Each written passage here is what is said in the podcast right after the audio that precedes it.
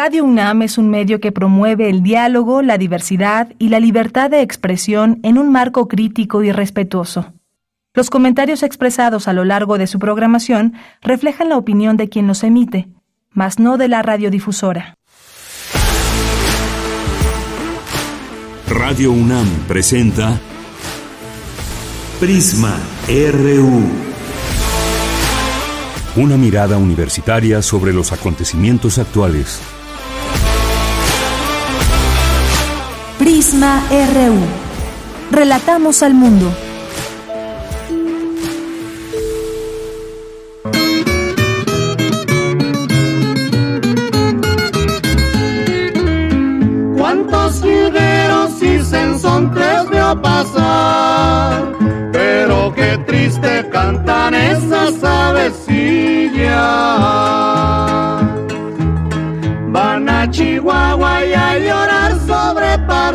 Donde descansa el general Francisco Villa.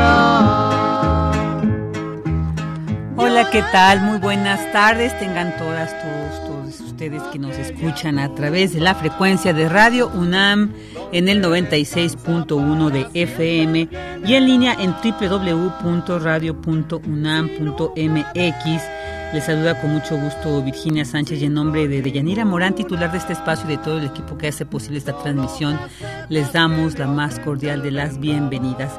Estamos escuchando de fondo La tumba abandonada con el dueto América para recordar que pues la mañana del 20 de julio de 1923 Francisco Villa quien viajaba en su automóvil por las calles de Hidalgo del Parral allá en Chihuahua rumbo a la hacienda del Cantillo pues en ese momento fue emboscado y asesinado. Así que en el centenario luctuoso del también llamado Centauro del Norte, pues también decirles, ¿no? Recomendarles que TV UNAM transmitirá la cinta Vámonos con Pancho Villa de Fernando de Fuentes a las 22 horas y su retransmisión será este domingo también a las 3, a las 15 horas. Así que recordando al general Francisco Villa con la tumba abandonada aquí de fondo.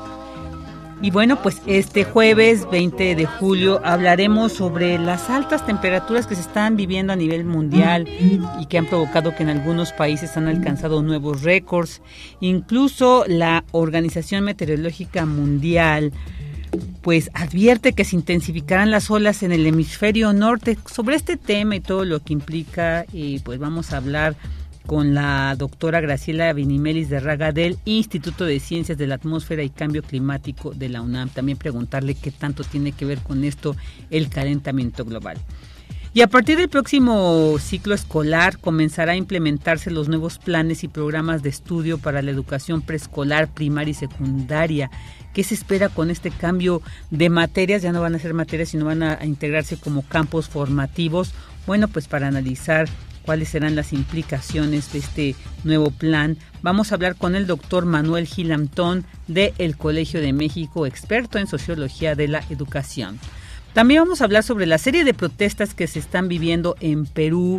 Em, se exige la renuncia de la presidenta Dina Boluarte, también se exige que se cierre el Congreso, así como el que se convoque a elecciones generales y a una asamblea constituyente.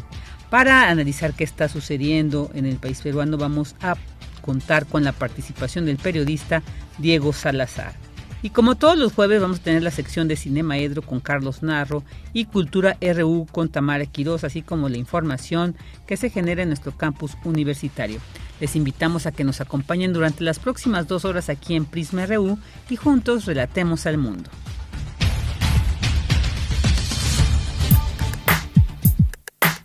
Relatamos al mundo. Relatamos al mundo.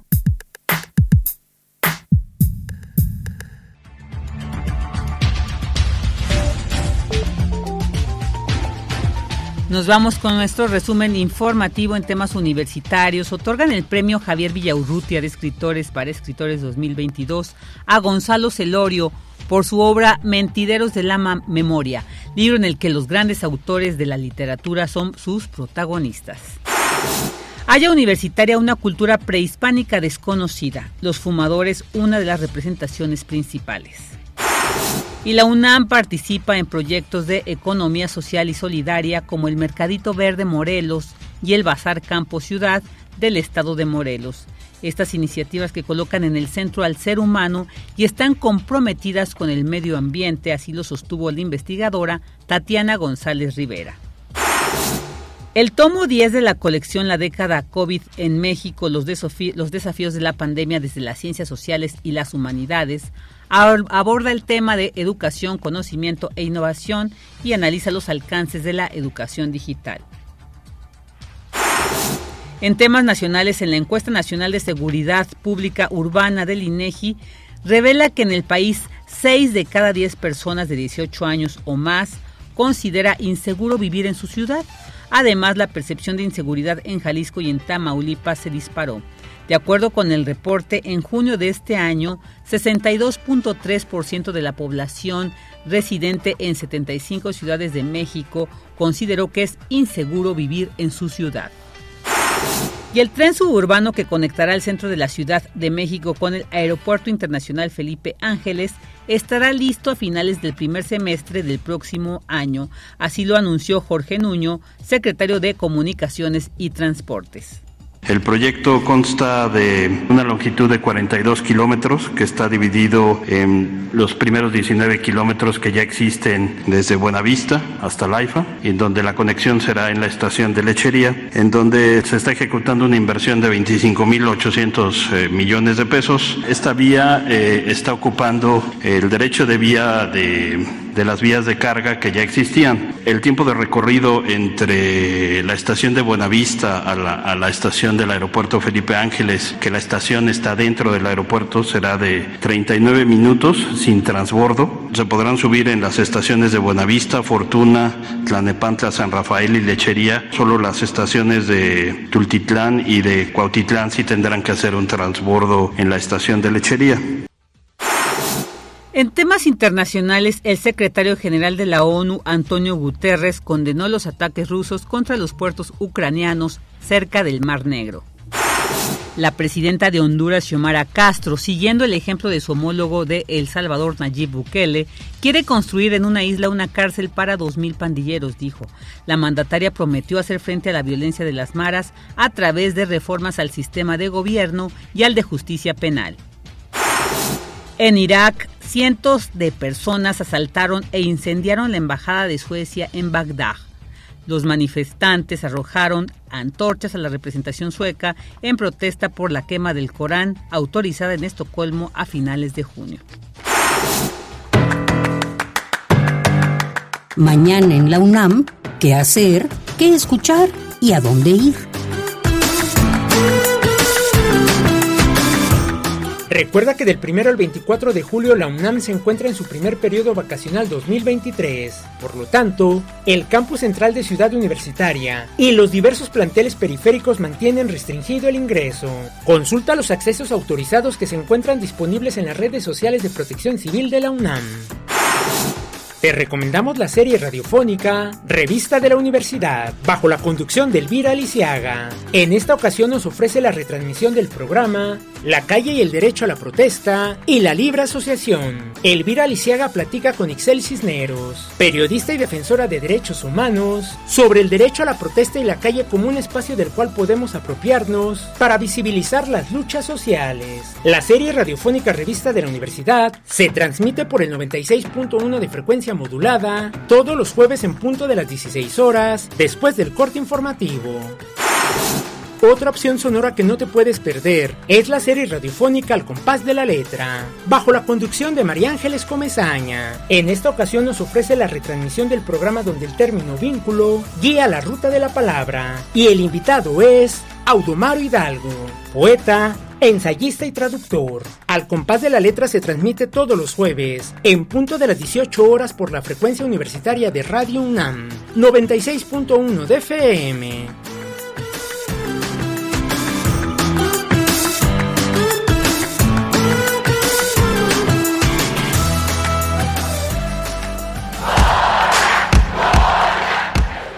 Campus RU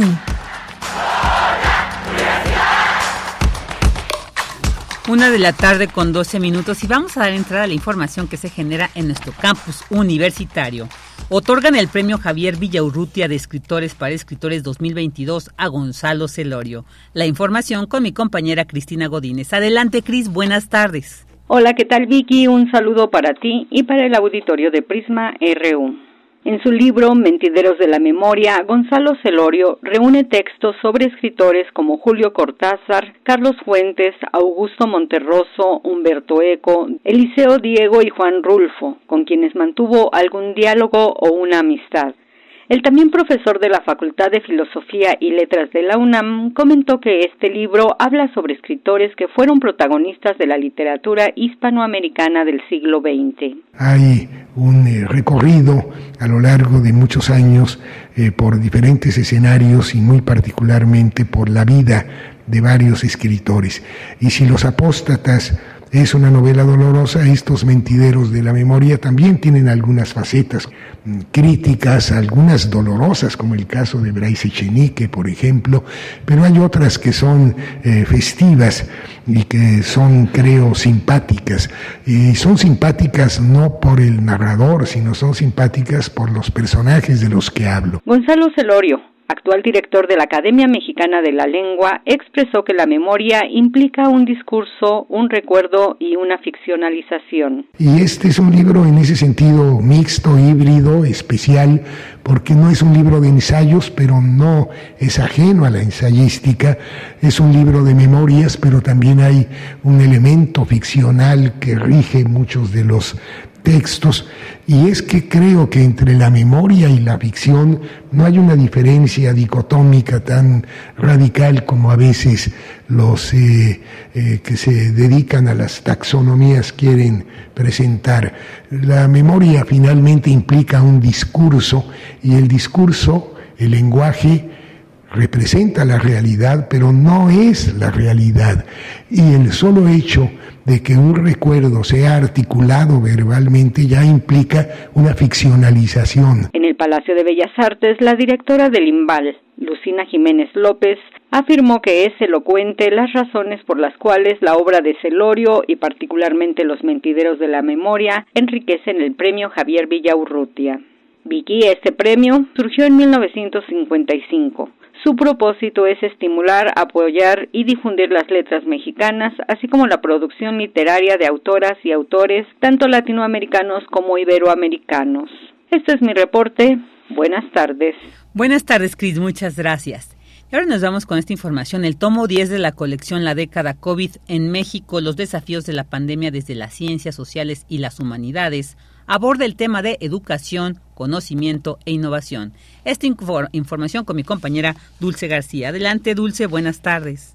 Vicky, te saludo con mucho gusto a ti al auditorio de Prisma RU. La pandemia hace visibles los efectos de la pobreza, la riqueza, la formación más sofisticada de ciertos sectores contra la más deficitaria de otros. Se observa cómo el norte y el sur difieren. Aún en las ciudades lo urbano y lo rural no es homogéneo. Así lo señalaron Hugo Casanova Cardiel y Janet Trejo Quintana, quienes coordinan el tomo 10 de la colección La década COVID en México, los desafíos de la pandemia desde las ciencias sociales y las humanidades. Ahí el doctor Hugo Casanova señala que el sector educativo fue sin duda uno de los más afectados por la pandemia y por el confinamiento social, lo que impactó directamente en las actividades escolares y provocó el abandono presencial de las instituciones. Destacó que construir una realidad paralela en materia educativa con base en el mundo digital trajo consigo una problemática singular, no exactamente proporcional a la que ocurría antes, pero que conservó varios de sus problemas y efectos. En el campo educativo lo que tenemos muy claro es como el desplazamiento de la actividad educativa desde, la, desde el aula y las escuelas a la casa, pues plantea una serie de retos, ¿no? Se habla de una discontinuidad pedagógica o curricular, de una no podemos llevar todo lo que ocurría en el aula de manera automática a las casas. Lo que nos damos cuenta es que este país es profundamente desigual. El tomo 10 titulado Educación, Conocimiento e Innovación de la colección La década COVID en México señala que también hubo algunos efectos favorables que dejó la educación virtual o a distancia, como el hecho de que la enseñanza se volviera más flexible en términos de tiempo y espacio, en donde, por ejemplo, los podcasts o las grabaciones digitales permitieron que los estudiantes accedieran al conocimiento en diferentes momentos. Esta es la información. Muy buenas tardes. Muy buenas tardes, Dulce, muchas gracias. Prisma RU. Relatamos al mundo. Una de la tarde con 17 minutos y vamos a entrar con esta entrevista para hablar. Bueno, pues ya hace unas semanas, ahorita se ha mitigado, pero hace unas semanas estuvimos viviendo unas temperaturas altísimas que nos sorprendían y bueno, nos preguntábamos qué está pasando, pero no solamente aquí en, en nuestro país, ¿no? También ha pasado esta situación en muchos países, incluso ahora se habla en el mundo.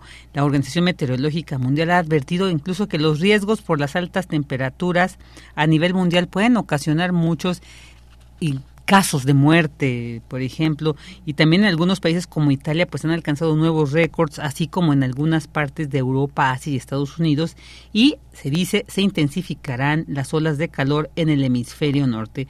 Para conocer sobre este fenómeno, qué está pasando, entender mejor y cuál es su relación incluso con el cambio climático, pues ya nos acompaña en la línea la doctora Graciela Vinimelis de Raga, investigadora del Departamento de Ciencias Atmosféricas del Instituto de Ciencias de la Atmósfera y Cambio Climático de la UNAM.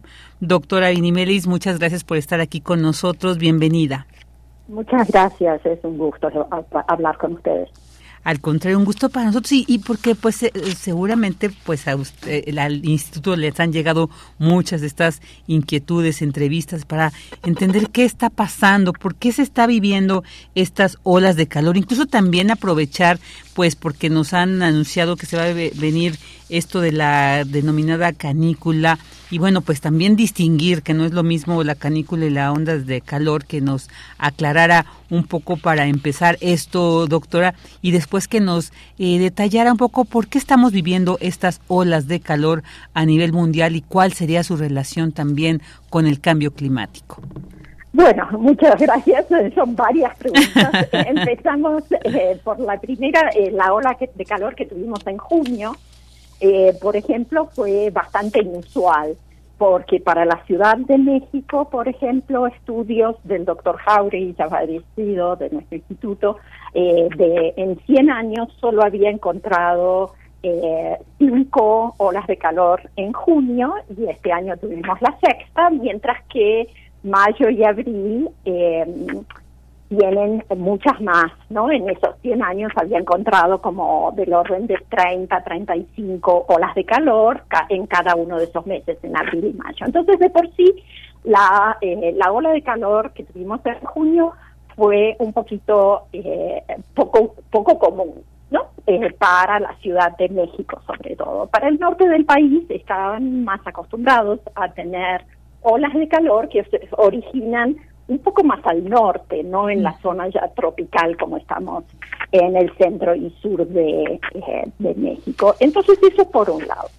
Por otro lado, eh, la diferencia entre la ola de calor y lo que en México llamamos la canícula, no, también en Centroamérica, que es un periodo dentro del eh, del verano que ocurre más todos los años, en el cual se ve una reducción de la precipitación de un orden de 30% más o menos. Como sabemos, las lluvias en general inician en junio en el sur de México y em, a mediados, fines de julio y agosto, por unas tres semanas, a veces un poco más, hay una disminución de la precipitación que después vuelve a aumentar en septiembre. Entonces, en muchos de los lugares, no solo en el sur de México, sino en toda la costa del, eh, del Golfo, en los eh, estados del Golfo, más en muchas de las islas eh, del Caribe, ciertamente en Cuba, se ve este doble pico ¿no? de precipitación, primero al principio de la temporada de lluvias, una disminución de en promedio un 30%, como decía, y después eh, se vuelve a establecer el régimen de precipitación más fuerte eh, hacia fines de agosto y septiembre, ¿no? Con mm. el máximo de precipitación en septiembre en muchos de los estados del sur de México. Muy bien, e, esto para que nos quede claro de que lo que vamos a vivir no es la ola de calor. Y ahora entrar con esta situación que vivimos, como decíamos, eh, no solamente aquí en el país, sino que se está viviendo ahorita actualmente en algunos países de Europa. Hacia, ¿a qué está respondiendo, doctora, esta situación que estamos viviendo ya a nivel mundial? Bueno, eh, ahí entrar esto, se ha dicho, es que es parte de los efectos del calentamiento global entonces, pues que nos detallara un poquito, que nos ayudara a comprender esta relación que tuviera, doctora, respecto a los temas. Eh, eh, incluso también en Estados Unidos se está viviendo, no solo en Europa y Asia, en Estados Unidos también, en todas las masas continentales del hemisferio norte estamos viendo esto.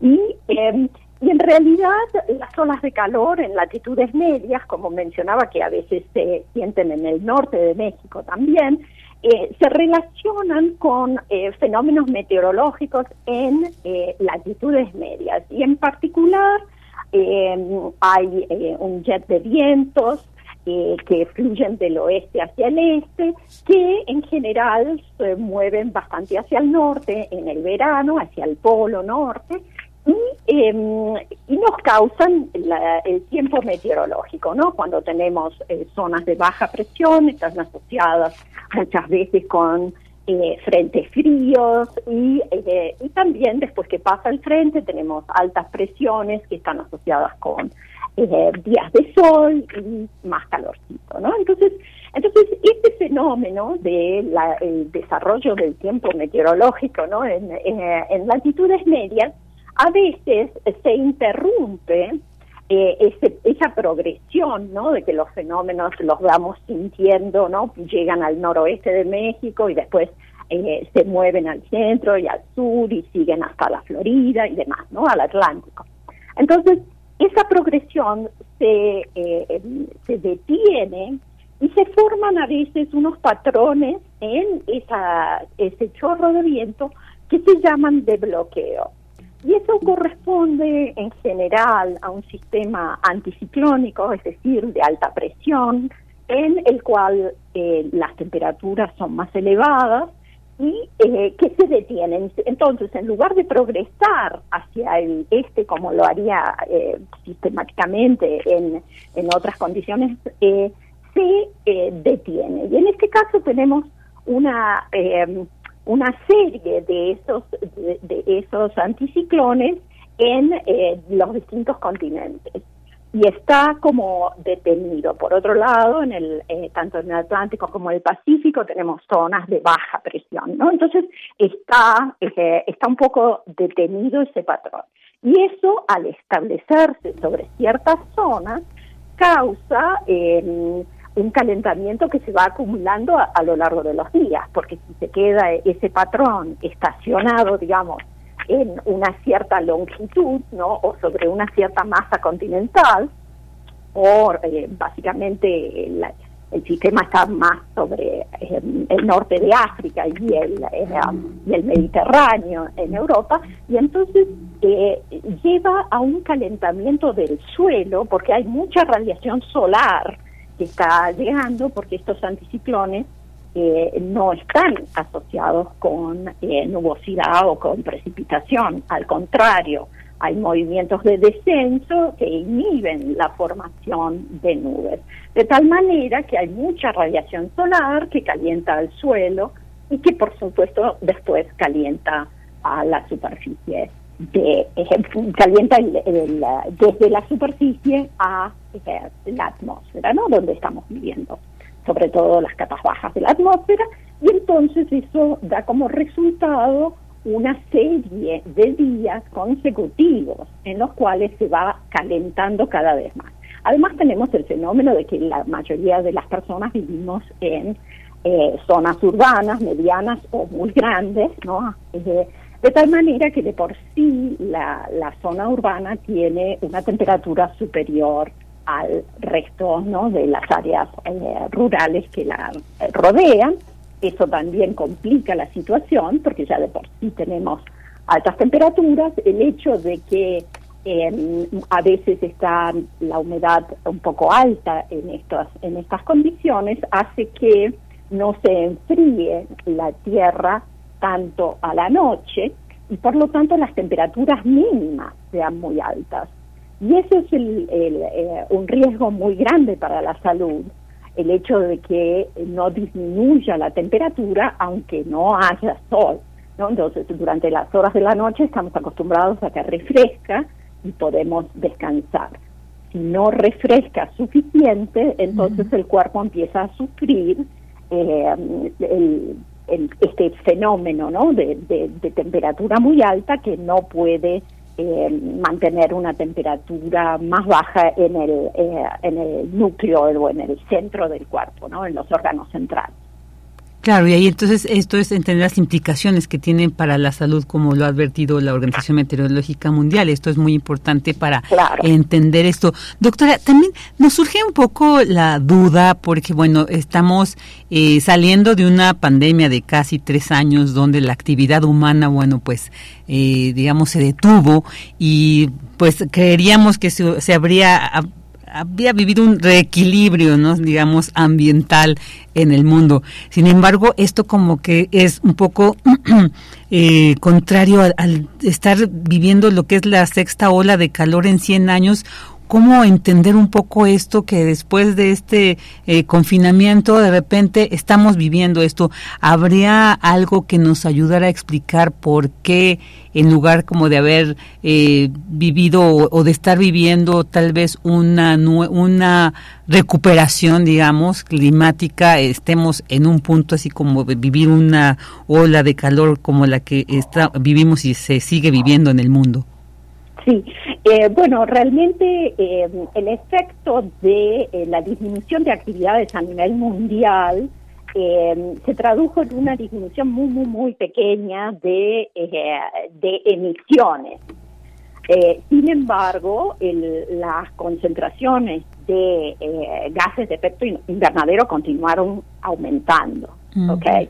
De tal manera que de ninguna manera podemos esperar que con una reducción tan pequeña como la que ocurrió durante eh, el confinamiento de COVID, aunque fue a nivel global, se, eh, se haya revertido el calentamiento global. Eso eh, no es así. Y, entonces me gustaría que eso quedara claro, ¿no? Que los esfuerzos que se requieren para que disminuyan las concentraciones que tenemos, que ya tenemos en eh, la atmósfera y obviamente también en el océano, que ha capturado mucho del calor eh, del planeta, eh, requieren reducciones muchísimo más grandes que lo que vimos en el COVID. Eso por un primer lado, que un primer, en primer punto que quiero hacer, que no, que requiere un cambio, una transición muy importante para la sociedad que si se hubiera empezado hace 30 años no necesitaríamos que se hiciera de manera tan rápida. Por otro lado, eh, en términos de la frecuencia de ocurrencia de estos eventos extremos, una ola de calor es un evento extremo, no ocurre con mucha frecuencia, lo que estamos viendo con este calentamiento que o con esta no con este aumento de emisiones que ha dado como consecuencia cambios en el clima. ¿Qué quiere decir eso? Quiere decir que si estábamos acostumbrados a cierto clima, por ejemplo, que no hubiera muchas olas de calor en un determinado mes, ahora el clima está cambiando. Y eso quiere decir que vamos a tener otra frecuencia de ocurrencia de los eventos extremos en los distintos lugares, ¿no? Entonces, entonces vamos a tener olas recurrentes, por ejemplo, en España también está afectada esta vez, pero tuvieron una ola en abril también, o sea, dos veces en el mismo verano, bueno, en la misma temporada, ¿no? Porque era la primavera. Entonces, eso es muy importante que se entienda, lo que está cambiando es el clima, y eso se refiere a por ejemplo, estos eventos extremos, a la frecuencia con que van a ocurrir estos eventos. Entonces, eventos, podemos hablar, ¿no? De, de, eh, de también de, por ejemplo, de las grandes inundaciones que hemos estado visto, eventos extremos de precipitación, que son eventos que podemos calificar o que antes se habían visto solo una vez en 100 años y ahora se empiezan a ver una vez cada 20 años o más al futuro, si sigue aumentando la temperatura promedio global, se van a ver cada 20, cada 10 años, cada 5 años, ¿no? Todo depende de cuál sea la temperatura a fin de siglo, porque los modelos eh, que se utilizan para hacer las proyecciones, dependiendo de las emisiones que como sociedad humana decidamos eh, continuar o terminar de emitir, vamos podemos llegar a 4 grados incluso. En este momento estamos yendo como a, 2.6, no 1.5. Entonces, entonces eso es muy importante, que podemos hacer algo, pero requiere una, un compromiso real por parte de todos los planetas, de los, todos los países del planeta para para realmente transicionar y dejar de, de quemar combustibles fósiles. A este momento ya tenemos que dejar, muy pronto, en pocos años aparte, para poder eh, tener eh, alguna probabilidad de que lleguemos al 2100 eh, por debajo de 2 grados, ¿no? Entonces, lo cual se ve difícil. Y lo último que quiero comentar es qué pasa con el fenómeno del niño, que seguramente lo habrán oído, que está establecido. es un patrón natural en, la, en, nuestra, en nuestro sistema atmósfera-océano, igual que como yo decía, las situaciones de bloqueo que dan origen a las olas de calor también es algo natural, pero la, la diferencia es con qué frecuencia ocurre.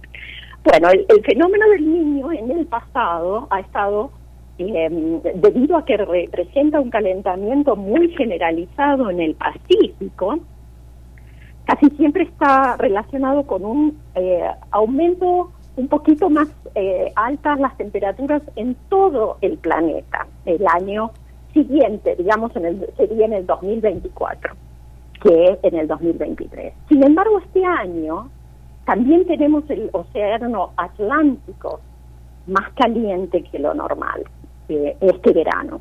De tal manera que eh, parte de, de bueno, y esto no lo puedo decir con certeza, pero va a haber estudios al respecto, que parte del hecho de que tengamos olas de calor en el océano, o sea, olas de calor marina, que el agua está demasiado caliente y más caliente que, que en otras ocasiones y demás, o sea, como una ola de calor la, como en, en la atmósfera, también está ocurriendo en el mar.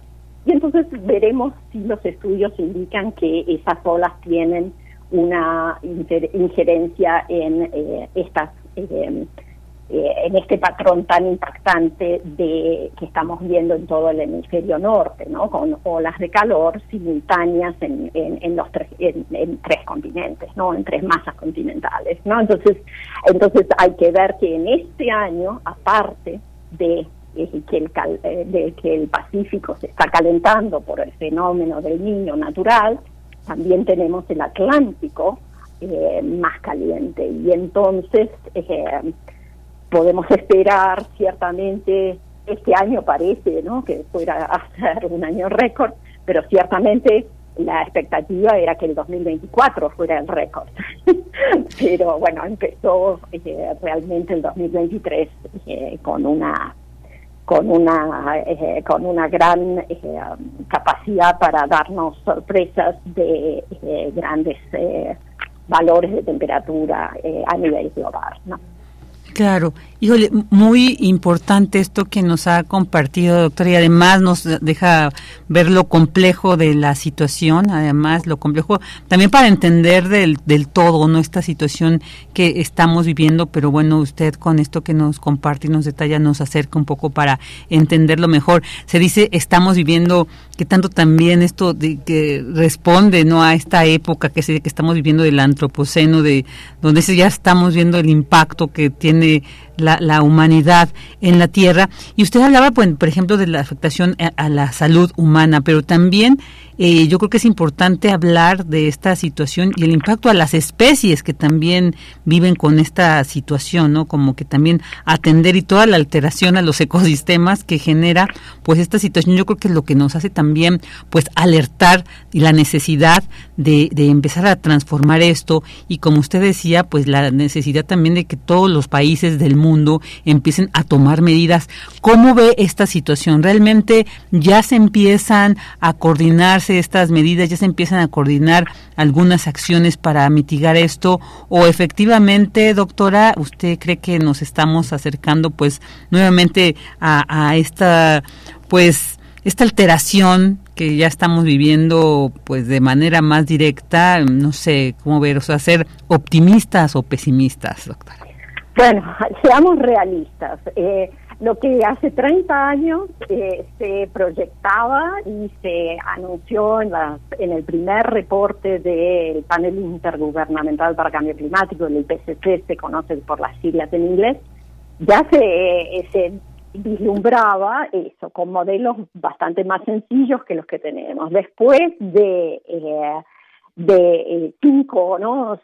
ciclos de más de, eh, ya pasó, ¿no? se publicó el sexto ciclo de evaluaciones eh, globales, nos indica que la situación ha ido empeorando. Entonces, aunque los, el compromiso de los países a nivel global ante las Naciones Unidas ¿no? en, en París firmando y ratificando el acuerdo eh, indica que hay que hacer todo lo posible porque eh, si se supera el 1.5 a nivel global va a haber unas repercusiones grandes, muy grandes, cambio en la frecuencia de eventos extremos principalmente y eso va a afectar a las poblaciones más vulnerables obviamente.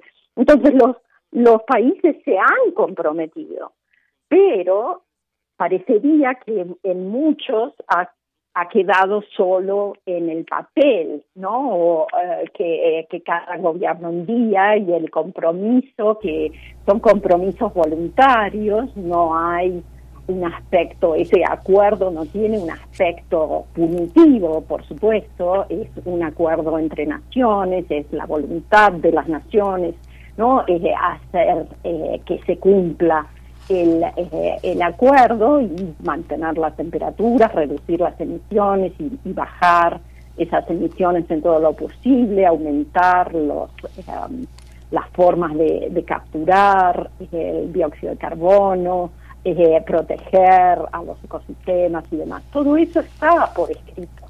Sin embargo, seguimos viendo que las concentraciones aumentan de los gases de efecto invernadero. Entonces, eso lo estamos viviendo desde hace muchos años. Hay muchísimos ahora satélites, obviamente, que eh, nos permiten actualizar mucho más. Tenemos las mediciones en superficie, en satélite, o son ondas para ver los perfiles. O sea, tenemos un montón de información y es clarísimo que, que las emisiones siguen aumenta, han seguido aumentando porque si no eh, se estabilizaría la concentración. Hablemos, por ejemplo, del, dióxido de carbono, ¿no? que es el que tiene las concentraciones más altas, y, no se han estabilizado. Entonces eso nos da la pauta de que las emisiones eh, no se han reducido de la manera en que los países se comprometieron voluntariamente.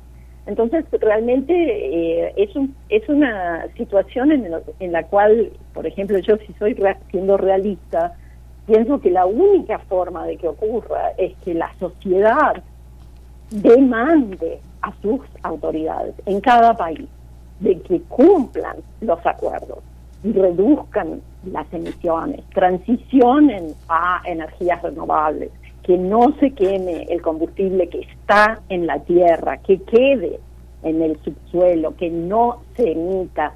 Entonces, eh, me parece que hemos llegado al punto de que únicamente por clamor popular eh, va a ser eh, necesario, ¿no? que haya muchas protestas, digamos, para que el pueblo se dé cuenta, el pueblo de la humanidad, ¿no? O sea, me refiero al pueblo en el planeta, eh, demande que las autoridades cumplan y eh, no cedan a intereses creados, que por supuesto existen y sabemos, ¿no? como científicos hemos dado la alerta desde hace tiempo. Em, los gobiernos eh, indicaron que sí, que se comprometían. Sin embargo, los resultados indican que eh, no lo han hecho de la forma en que ellos mismos habían indicado. Y eso es la forma eh, va a tener que ser porque eso es por eso es tan importante que los medios y yo siempre acepto entrevistas porque me parece que es importantísimo que cuanto más sepa la población y más eh, se dé cuenta de que está en sus manos hacer que el gobierno responda que demanden, que pregunten a todos los candidatos eh, y demás qué es lo que piensan hacer cuando empecemos a, bueno ya están sufriendo muchos no claro claro cuando cuando ya sea tan importante no en todos lados y, que, que, que, realmente en, eh, en, esta nueva reunión que va a haber todos los noviembres no hay el las reuniones de eh, en las cuales participan todos los países nuevamente y demás no la conferencia de las partes en este tratado o en el marco, no en la convención marco para cambio climático, que se comprometan pero que hagan aparte, ¿no? Y Así es. Eh, eso es muy, muy importante. Entonces les pido que por favor mantengan el dedo en el renglón. Claro, y, vuelvan a, tocar esos temas. Por supuesto. Y no solo cuando tengamos eh, eh, hechos um, realmente extraordinario. Pero bueno, eso es, a eso se refiere el cambio en el clima. Muchísimo. Ahí tenemos todo un reto que usted nos ha planteado y por supuesto que seguirlo abordando, como usted bien dice, desde los medios de comunicación. Y bueno, pues mientras tanto le agradecemos muchísimo el que haya estado con nosotros para compartirnos esta valiosísima información, este análisis. Le enviamos un fuerte abrazo, doctora Vinimelis, y bueno, esperamos escucharla muy pronto para seguir reflexionando reflexionando sobre esta, esta situación que estamos viendo y este gran reto como usted nos ha dejado aquí de tarea para implementar y seguir eh, pues ahí difundiendo. Le enviamos un fuerte abrazo, doctora. Muchas gracias. Muchísimas gracias y cuando quiera. Hasta pronto. Hasta pronto. La doctora Graciana Vinimelis de Raga, investigadora del Departamento de Ciencias Atmosféricas del Instituto de Ciencias de la Atmósfera y Cambio Climático de la UNAM. Tu opinión es muy importante. Escríbenos al correo electrónico prisma.radiounam@gmail.com. Una de la tarde con 44 minutos y ahora nos vamos con este tema educativo porque bueno, a partir del siguiente ciclo escolar ya se nos anunció, se va a comenzar a implementar pues este nuevo plan, estos nuevos programas de estudios para la educación básica, este programa educativo que la SEP pues ahora ha cambiado, se van a integrar, ya no van a ser por materia, sino en cuatro campos normativos. ¿Qué implica todo este cambio? ¿Qué reto se va a vivir en, en el sector educativo? En nuestro país con esta implementación. Bueno, pues para platicar sobre ello ya nos acompaña en la línea el doctor Manuel Gilantón, investigador del el Colegio de México y especialista en Sociología de la Educación, en la epistemología de las ciencias sociales y metodología de la investigación social. Doctor Gilantón, muchas gracias por aceptar esta entrevista. Bienvenido a Prisma RU. Al contrario, muchísimas gracias a ustedes, muchas gracias a ti. Gracias, doctor. Pues este cambio realmente nos sorprende un poco. Creemos, no tenemos como mucha, eh, em, como mucho campo para decir, híjole, va a estar bien, va a estar mal. Realmente nos sorprende, nos inquieta. Eh, pues queremos ahí de la mano de expertos como usted entender ¿Qué podemos esperar con este cambio ahora con los campos normativos? ¿Cómo se van estos ejes articuladores que ahora van a pues transformar de alguna manera la enseñanza para los las y los alumnos del, sector básico, de la educación básica? ¿Qué nos puede decir, doctor, al respecto?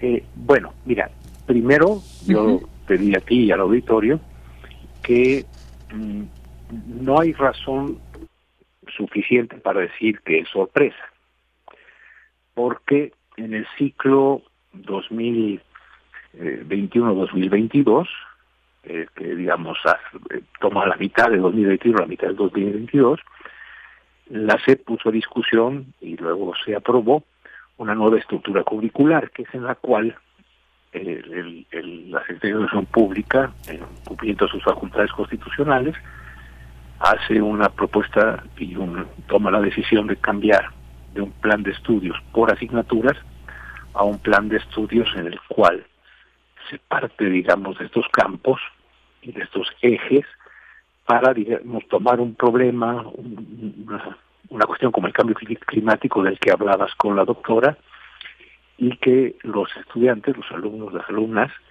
a partir de ese problema, acarreen, digamos, o los profesores acerquen biología, matemática, eh, digamos, eh, química, etcétera, todo lo que está implicado, ¿no? Esa es una cuestión que de 2021 a 2022 y sobre todo en 2022 se discutió. De hecho, en este ciclo 2022-2023, todo este año, la SEP dijo que se iba a hacer un programa piloto. Y en ese, eh, cuando dijo que era un programa piloto, indicó que porque entraría en este ciclo que empezamos ahora en agosto 2023-2024, el último de esta administración, empezarían en primero de preescolar, primero de primaria y primero de secundaria. Entonces, yo diría, eh, el, el, el, el, asunto, de hecho, yo diría que una de las primeras cuestiones que habría que preguntar a la CEP, y tenemos todo el derecho ciudadano de hacerlo, es qué ocurrió con el plan piloto. Un, plan piloto, como su nombre indica, es que en algunos grupos o en algunas escuelas se llevaría a cabo como prueba este, este tipo, esta estrategia pedagógica, y en otros no. Y podría compararse si el avance del conocimiento con esta nueva alternativa, más de escuela activa, más de escuela, eh, digamos, de una escuela interdisciplinaria, mejoró las condiciones del aprendizaje que el anterior. Eh, eh, espero yo que la SEP haga honor a su palabra y nos diga el resultado del plan piloto. Claro, claro, claro. Luego, fíjate que eh, otra cosa que sorprende es que junto con el plan se han hecho libros de texto y también en ello ha habido inquietud, inquietud social, ¿no? Porque se ha dicho, oye, por ejemplo, el libro de matemáticas o de aritmética, digamos, tenía 222 páginas y ahora en el en el, en primero de primaria son 11 páginas y son personas absolutamente respetables, ex presidentes y expresidentes de la, de la Sociedad Mexicana de Matemáticas, que incluso encuentran errores en el nuevo libro de texto, etcétera, ¿no? Todo cambio eh, genera este tipo de, de asuntos. Pero, bueno, se, pensaba que iba a ser primero, insisto, de preescolar, de primaria y de secundaria, los primeros años. Y ahora parece que hay libros para de primero a cuarto. O sea, cuatro años de un jalón, vamos a llamarlo así en, lenguaje coloquial. Creo que eso no es lo que estaba acordado. Y, digamos, esa sería la parte sobre el tiempo y los acuerdos que la SEP tomó y que dio a conocer a todas las a todos los profesores, profesoras, a las familias, etcétera. Ahora, mi opinión, eh, siempre he dicho que pues uno da la opinión que tiene sin asegurar que tiene la verdad, pero pero sí es sincera, es que la transformación que se propone en pasar de asignaturas a, a un aprendizaje por problemas, por proyectos, etcétera, es de tal magnitud y de tal importancia que hace muy mucho daño hacerla deprisa. Es decir, eh, es correcta la crítica que se hace a un eh, tipo de escuela que digamos rompe la realidad por asignaturas. Todos fuimos, ¿no? Como tú, como yo, y había español, matemáticas, geografía, historia, cada una con su correspondiente libro y había horarios para cada una de estas asignaturas. Bueno, si alguien propone, y, hay pedagogos de fama mundial y muy reconocidos que así lo hacen, eh, que se puede eh, lograr aprendizaje muy significativo si se abandonan las asignaturas aisladas y abstractas empezando por un problema, por un problema complejo que hay que, que, los niños y niñas estudiarían, hay tres preguntas que hacerse. Una es si las escuelas normales o las escuelas de preparación de profesores están ya en esa sintonía para que sus egresados de las, de las, de las siguientes generaciones puedan conducir los, los procesos de aprendizaje de esta manera. La segunda es, y el magisterio actual, es decir, los dos millones de profesoras y profesores que están actualmente trabajando y que ya que estudiaron su normal, sus escuelas normales o sus, sus estudios de licenciatura para ser docentes con ese sistema de programas por asignaturas, pues si van a tener tiempo para hacer una transformación tan grande de su de su quehacer cotidiano, ¿no? Y la tercera, muy fuerte, es si como sociedad ha sido suficientemente explicado este cambio. Por ejemplo, los niños no van a aprenderse las tablas de multiplicar cantándolas de dos y más dos por dos son cuatro, dos por tres son seis. Van a, digamos, van a llegar a eso, según estas propuestas, por la vía de lo que sea necesario para entender un problema. Perfecto. La sociedad está preparada, por ejemplo, para que ese tipo de procesos educativos no correspondan a los que tuvimos nosotros, sus padres o sus abuelos, no va a haber un, un extrañamiento de parte de la sociedad con respecto a esto. En síntesis, Virginia, yo diría que lo que tenemos es, a mi juicio, una idea que podría ser muy buena, llevada a cabo aceleradamente, sin tomar en cuenta la complejidad del cambio, y añadiría a esto sin advertir que esto se está haciendo luego de que estuvieron dos años cerrados las escuelas y que por lo tanto por la pandemia eh, tuvimos probablemente una merma en el aprendizaje eh, que se esperaría de los cursos. En síntesis te diría, me parece que es de tal magnitud el cambio y podría ser muy prometedor que lo peor que se puede hacer es lo que se está haciendo. Echarlo a andar como cualquier otro sexenio en el último año de gobierno, como lo hizo Peña Nieto, apresuradamente, haciendo que los cursos para los profesores que están en activo, ahora están, hoy empezaron en el preescolar a tener un curso más o menos de un mes para cambiar. No es tan fácil, ¿ves? Entonces yo creo que estamos ante un hecho en que está transformando los libros de texto, los programas de estudio, las formas de trabajar de los profesores, es distinto primaria, preescolar que secundaria. En secundaria, pues, pues los profesores de química, de física, de biología, son distintas personas. ¿Qué se va a hacer allí?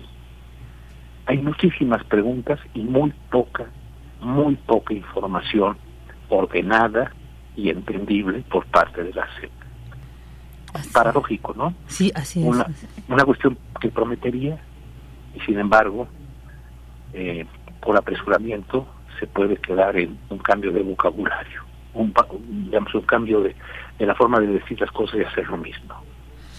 Así es, doctor. Es, es, muy interesante y muy importante este, esto que usted nos está señalando porque pues sí, pareciera que entonces en este siguiente ciclo escolar es cuando vamos a ver la efectividad, pareciera que es cuando vamos a vivir realmente este programa, los efectos de este programa piloto que ya, como usted bien indica, ya se supone que tendríamos que tener con claridad los resultados que pues de alguna manera respaldan ya la implementación de este nuevo plan. Y yo creo que pues más bien vamos a, ver esto y que tanto también pues genera más eh, pues retroceso en este, como usted bien lo ha dicho, en, en, en, la educación de, pues al menos en la educación básica que pues lamentablemente en nuestro país históricamente pues hemos estado ahí como cuestionado, ¿no? Esta, esta cuestión del nivel educativo que vivimos.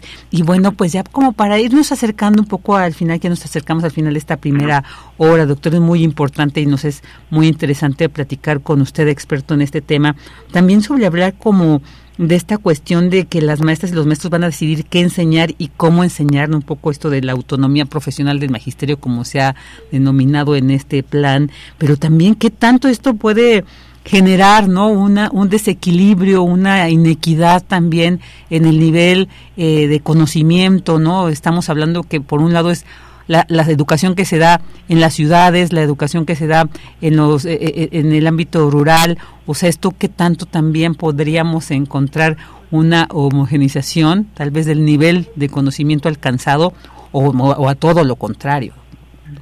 Sí, un, un, pequeñito espacio para lo anterior. Sí. La, una analogía, toda analogía es imperfecta, ¿eh? pero una analogía que puede ser útil es que si el plan piloto no se llevó a cabo y no hay evidencia de que este tipo de, de trabajo como el que se propone tiene mejores resultados que el anterior, es equivalente a haber aplicado la vacuna contra el COVID sin haber hecho los grupos de control que se, que se requirieron para tener relativa seguridad de que el fármaco no nos iba a hacer más daño que la enfermedad. Es decir, eh, digamos, análogamente, si el plan de, si el plan piloto no se valora, nos vamos a ir a la aplicación universal del nuevo programa como si nos hubiéramos ido a la aplicación de la vacuna sin ningún protocolo previo y eso es eso es muy muy de veras es, es, preocupante y con respecto a la a la digamos a este a esta cuestión de la autonomía profesional a que los profesores van a pasar del plan eh, sintético al plan analítico al programa analítico es decir, que la SED va a dar las grandes líneas y luego cada escuela y cada profesor van a poder llevarlo a su modo. Yo creo que no está en principio mal, porque así sucede.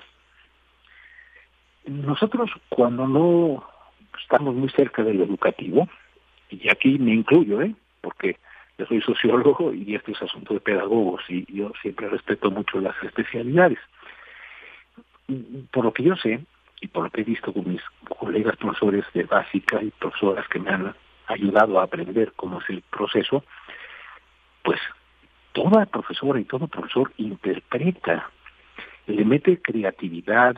Lo vimos en la pandemia, había profesoras y profesores que hacían maravillas desde la tele, desde la compu, ¿sí?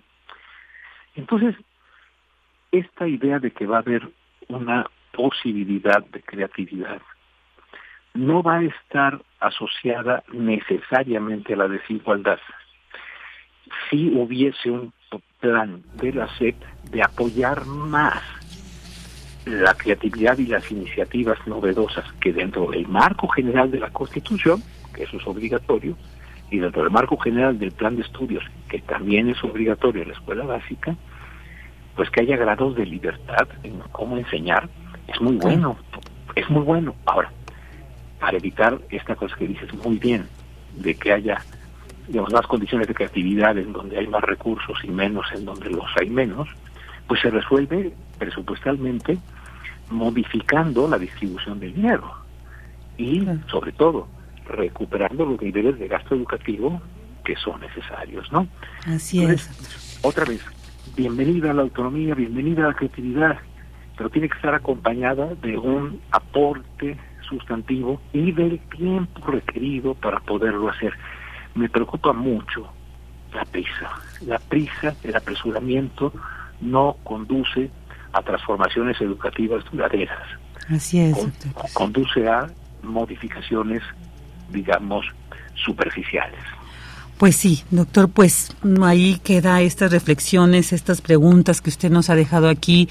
Y bueno, es un tema que definitivamente seguiremos analizando, reflexionando. Yo creo que próximamente lo buscaremos nuevamente para seguir, porque creo que es un tema que da para más. No es cualquier cosa la educación. Mientras tanto, le agradecemos muchísimo, doctor, que haya estado con nosotros. Le enviamos un fuerte abrazo y bueno, pues le decimos que hasta pronto, porque vamos a seguir seguramente abordando este tema. Muchísimas gracias. ¿eh? a usted. Buenas tardes. El doctor Manuel Gilantón, investigador del Colegio de México, especialista en sociología de la educación, un experto en el tema. Vámonos a un corte. Prisma RU. Relatamos al mundo.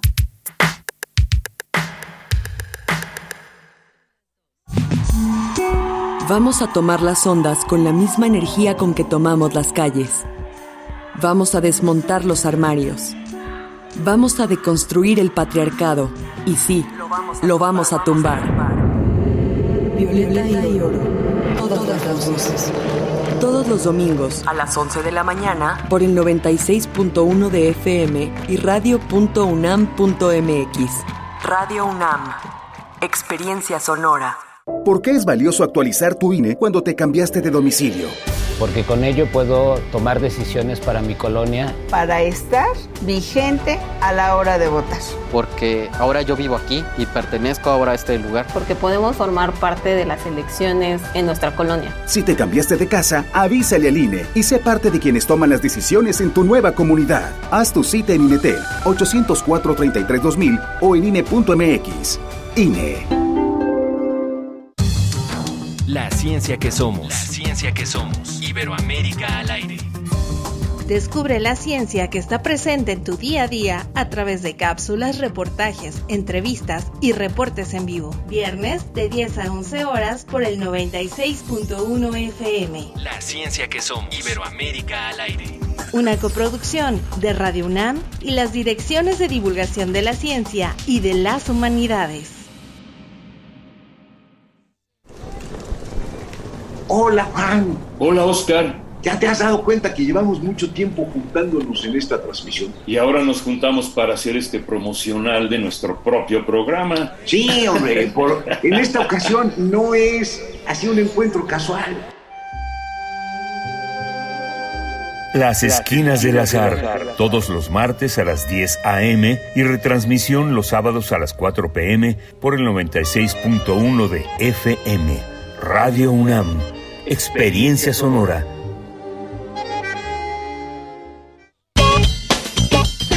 Porque tu opinión es importante, escríbenos al correo electrónico prisma.radiounam@gmail.com.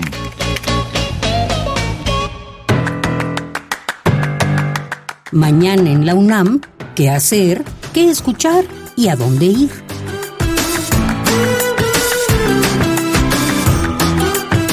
Mañana no te puedes perder la serie radiofónica La Ciencia que Somos, bajo la conducción de Ángel Figueroa Ana Cristina Olvera. Mañana, viernes 21 de julio, en la entrevista principal se aborda el tema de la gentrificación, proceso que consiste en la realización de negocios inmobiliarios que despoja o desplaza a la población residente de los barrios para destinarlo a nuevos consumidores de mayores ingresos. La conciencia de los gobernadores, así como la unión de los colectivos que trabajan por la defensa de sus barrios, pueden ser las soluciones a esta problemática que ocurre en muchas ciudades de América Latina. Sintoniza mañana viernes en punto de las 10 horas, el 96.1 de FM. En este periodo vacacional, el Universum, Museo de las Ciencias, permanece abierto con actividades y horarios habituales. Si eres un amante de la aventura y los animales, te recomendamos la nueva actividad Inmersión Salvaje, experiencia inigualable que te permite vivir y conocer la naturaleza como nunca antes a través de la realidad virtual. Consulta los horarios de atención que se encuentran disponibles en el sitio oficial y las redes sociales del Universum, Museo de las Ciencias. Danza UNAM abre la convocatoria para participar en sus talleres libres y recreativos, ofreciendo una diversa gama de cursos de diferentes técnicas, estilos y géneros de danza, así como disciplinas de movimiento que buscan el bienestar integral. Podrás participar en diversos talleres como baile de salón, danza clásica, folclórica, española, oriental y contemporánea, equilibrio, afrobeat, bachata, biodanza, breaking, yoga, cabaret y burlesque. Las inscripciones se encuentran abiertas. Consulta los detalles de la convocatoria que se encuentra disponible en el sitio oficial de Danza UNAM. Para Prisma RU, Daniel Olivares Aranda.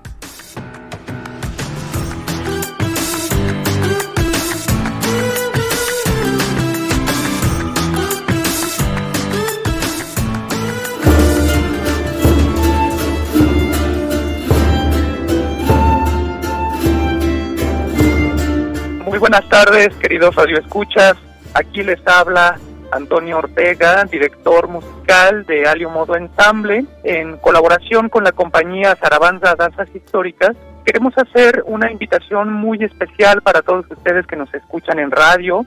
Estaremos presentando este maravilloso proyecto de música, baile y danza alrededor de la poesía de Sor Juana Inés de la Cruz en esta temporada de tres conciertos, de tres presentaciones teatrales. Se trata de una puesta en escena en la que estaremos observando algunas de las danzas que Sor Juana menciona en su obra poética. Mucho más específicamente estamos hablando del Sarao de Cuatro Naciones, la parte final de los empeños de una casa. lo que ustedes podrán mirar, escuchar y sentir son estas músicas que Sor Juana describe en su obra, gracias a esta música cobijar las danzas que Sor Juana nos menciona. Esto se convierte en un imaginario increíble.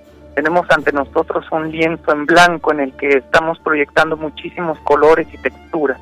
Estaremos presentando este proyecto multidisciplinario en el Teatro de la Danza Guillermina Bravo, Centro Cultural del Bosque, aquí detrás de nuestro Auditorio Nacional. Hoy jueves estaremos estrenando con nuestra primera presentación a las 8 de la noche, el sábado 22 a las 7 de la noche y clausuramos nuestra temporada el domingo 23 a las 6 de la tarde. Son todos muy bienvenidos los boletos ya están a la venta en Ticketmaster y también pueden encontrarlos directamente en las taquillas del Centro Cultural del Bosque. Inviten a sus amigos y esperamos verlos por allá. Muchísimas gracias. Vaya un saludo.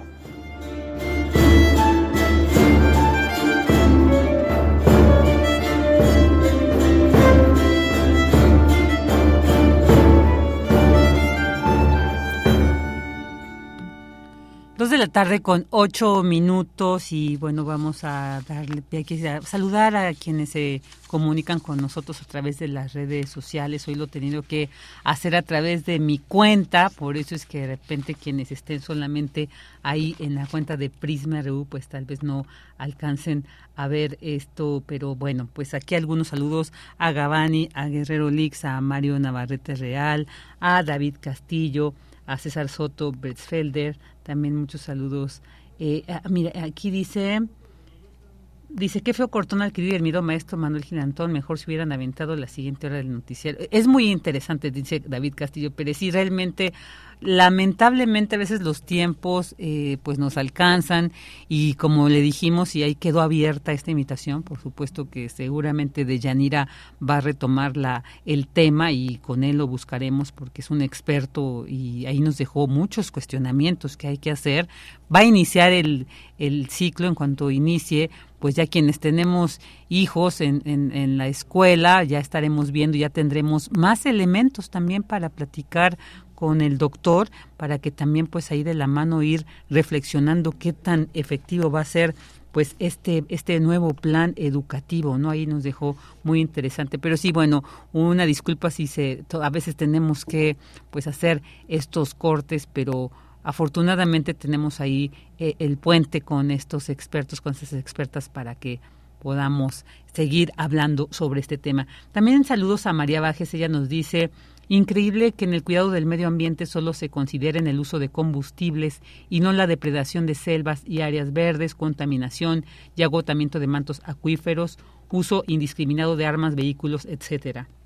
Así es, María. Yo creo que, pues es como lo decía la, la doctora, es un es un tema muy complejo, implica muchas acciones, muchos, pues de ahí se desprende, ¿no? Una reflexión de cómo ha sido toda esta práctica, sobre todo lo que decíamos esta era que sea del antropoceno, cuando ya estamos viendo los efectos de la actividad humana que tanto hemos afectado realmente al planeta y luego imagínense que están queriendo eh, llegar a, otros planetas, bueno, pues si estamos destruyendo este, ¿por qué se pretende eh, llegar a otros? Mejor cuidemos este en el que habitamos, esta nuestra casa, nuestra eh, madre tierra y que bueno, pues ya con esto que estamos viendo y que la doctora también reflexionábamos, pues nos nos afecta, nos está afectando y no solamente a nosotros, sino a todo, a todos los seres vivos y a todo este contexto que nos envuelve. Así que pues bueno muchas gracias por esta por este comentario. Ahora nos vamos a ir con la información que se genera en nuestro campus universitario.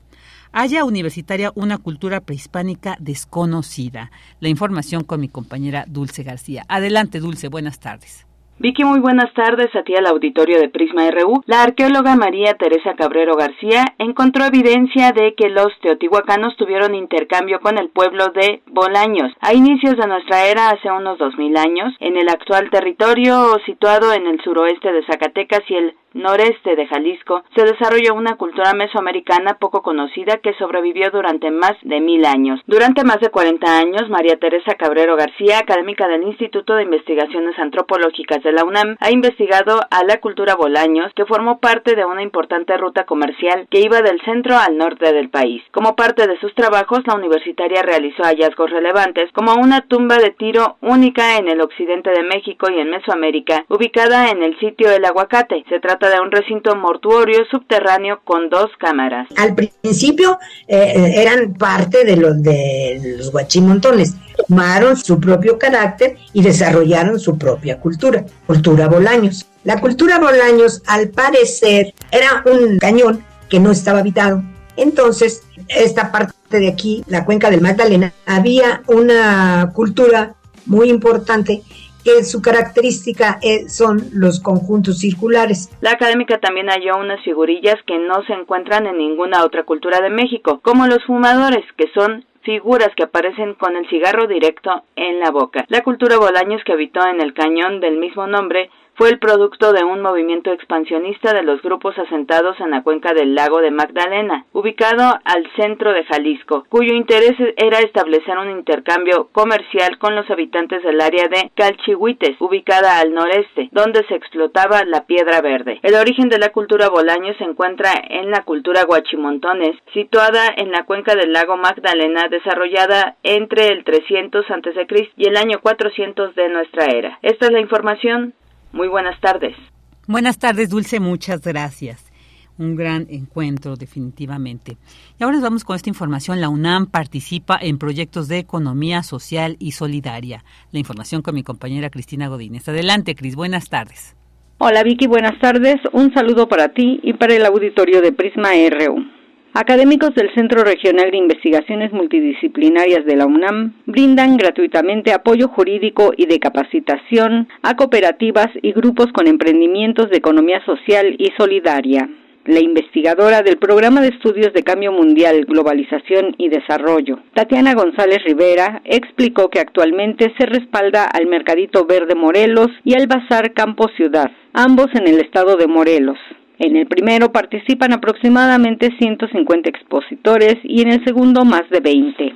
La especialista expuso que la economía social y solidaria es una economía alternativa. Está dentro del grupo denominado economías transformadoras que han establecido caminos diferentes al del sistema económico hegemónico. En este sentido, Tatiana González comentó que generar riqueza no está mal, la crítica que se hace al capitalismo es que esa riqueza se concentra en muy pocas manos y ha provocado una brecha cada vez mayor de desigualdad, desequilibrio social que destruye el tejido social. Y frente a ello se encuentran estas respuestas colectivas de autogestión y democráticas de grupos que, al no encontrar los beneficios del capitalismo, deciden probar otros enfoques económicos. Vicky, cabe señalar que la economía social y solidaria comprende diversas figuras asociativas como los emprendimientos orientados a satisfacer las necesidades de sus asociados o de su comunidad y sobre todo tienen un compromiso con el medio ambiente que también se ha visto afectado por el sistema capitalista. Y con esta labor la UNAM impulsa diversos aspectos, como son la investigación, la capacitación, el acompañamiento a los emprendimientos, la realización de actividades de cultura de paz, entre otras. Vicky, mi reporte, buenas tardes. Buenas tardes, Cris, muchas gracias. Y ahora nos vamos con la información internacional con Radio Francia Internacional. Relatamos al mundo. Relatamos al mundo.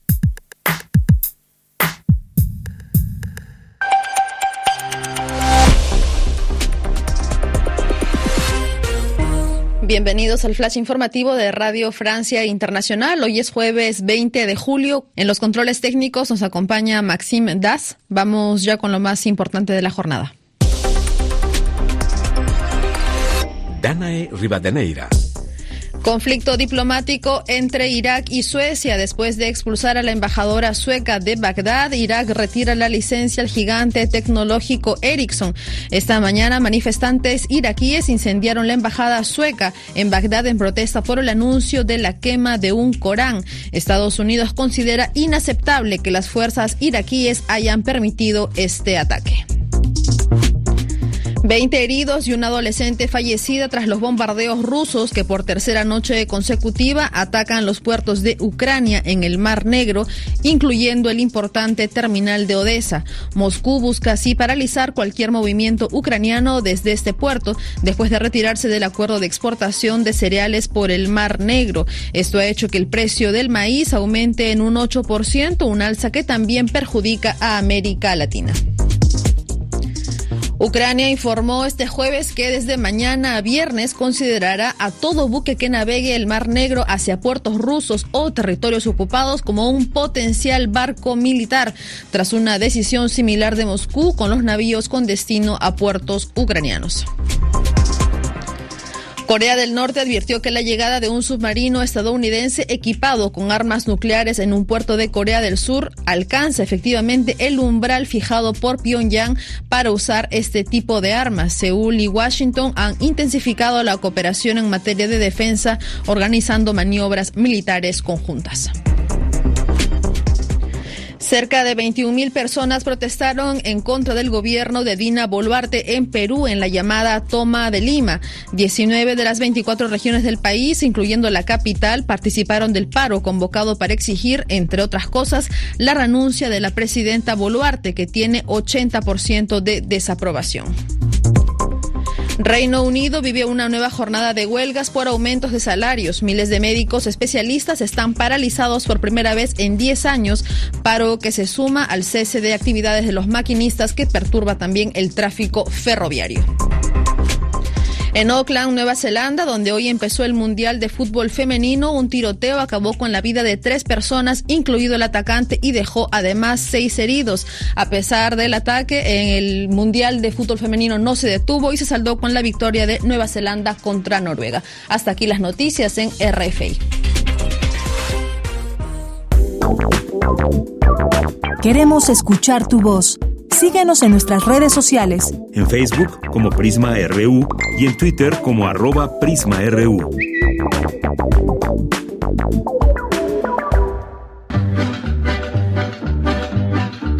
Vivió en Parral donde descansa Pancho Villa.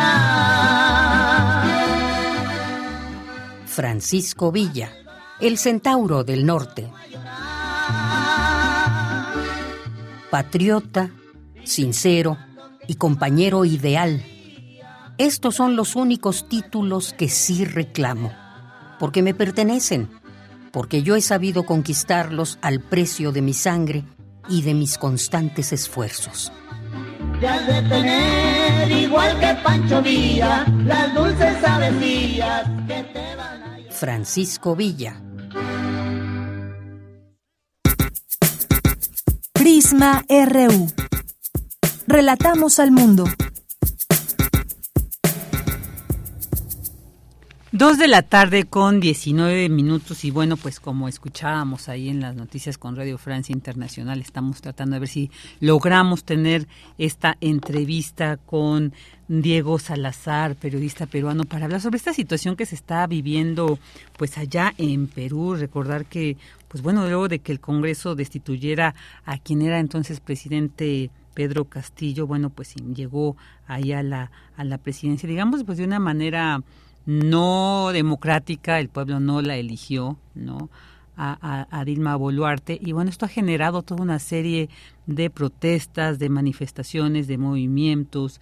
Ahí poníamos incluso una imagen en el Twitter donde hay personas que se con el rostro, no con pancartas y rostros de las víctimas de la represión eh, por parte del gobierno peruano, de estas eh, pues estas, en estas manifestaciones donde se está pidiendo pues que renuncie porque realmente desde que llegó pues esta presidencia esta presidenta no ha habido una tranquilidad digamos eh, se cuestionó incluso cómo fue que se destituyó a, Pedro Castillo y cómo fue la elección de Boluarte. Ha estado muy cuestionado ahí. Ahora se está viviendo lo que es la llamada tercera toma de Lima no estas movilizaciones masivas pues precisamente para tratar de tomar un buen cauce allá en el, en el país peruano. Y fíjense, por ejemplo, el jefe de la policía, eh, Jorge Angulo, que se llama, dijo ayer ahí en una entrevista en radio que desplegarían 24 mil policías entrenados para contener las manifestaciones. Estas respuestas que normalmente dan los gobiernos de más represión, más policías, cuando pues estas movilizaciones lo que están exigiendo precisamente es todo lo contrario, ¿no? La gente no es que quiera represión, la gente lo que quiere es certeza, quiere claridad, quiere paz, quiere pues que realmente un gobierno no que encauce bien todas las demandas y no que estén reprimiendo imponiendo. Y bueno pues ahí miles de personas han protestado en distintas partes de este Perú y han hecho con eh, así en boga esta consigna de no a la dictadura asesina, no así hacen, así llaman a, Dina Boluarte. Y pues también se pide que, que se cierre el Congreso, que se convoquen a elecciones generales, a una asamblea constituyente. Y bueno, no se entiende por qué no se han dado eh, una respuesta a esto, sino la respuesta ha sido pues la represión. Y ello ha llevado a que miles de personas salgan a las calles en diversas provincias de Perú para exigir esto. Así que bueno, pues la intención es eh, platicar con con Diego, con, que es periodista de allá, para que nos diga, pues ya de, de, una manera más directa cómo es la situación. No nos hemos podido comunicar con él. Bueno, esperemos que, que lo hagamos. Si no, pues es un tema ahí interesante porque también, pues es, es para analizar cómo es que se dan de repente estas, eh, cómo se sobrellevan ¿no? Eh, eh, las políticas sociales también en estos países. Y, bueno, pues yo creo que es importante conocer sobre todo qué pasa en estos países hermanos. por ejemplo, la Defensoría del Pueblo reportó pues, imagínense, violencia en la toma de instalaciones de la Universidad Nacional de Cajamarca, así como bloqueos en 58 provincias. Esto nos da cuenta pues del alcance que está teniendo esta movilización allá en Perú. Así que bueno, eh, no nos es, no ha sido posible eh, contactarlo, así que vamos a escuchar, mientras tanto, música, vamos a escuchar Cariñito, es música peruana, vamos a escuchar para ver, reconocer también la riqueza cultural de este país.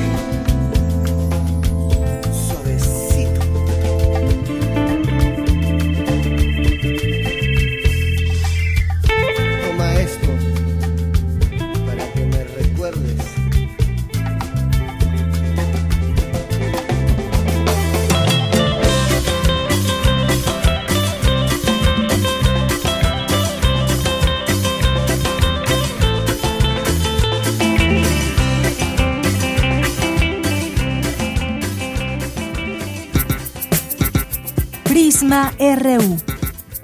Relatamos al mundo.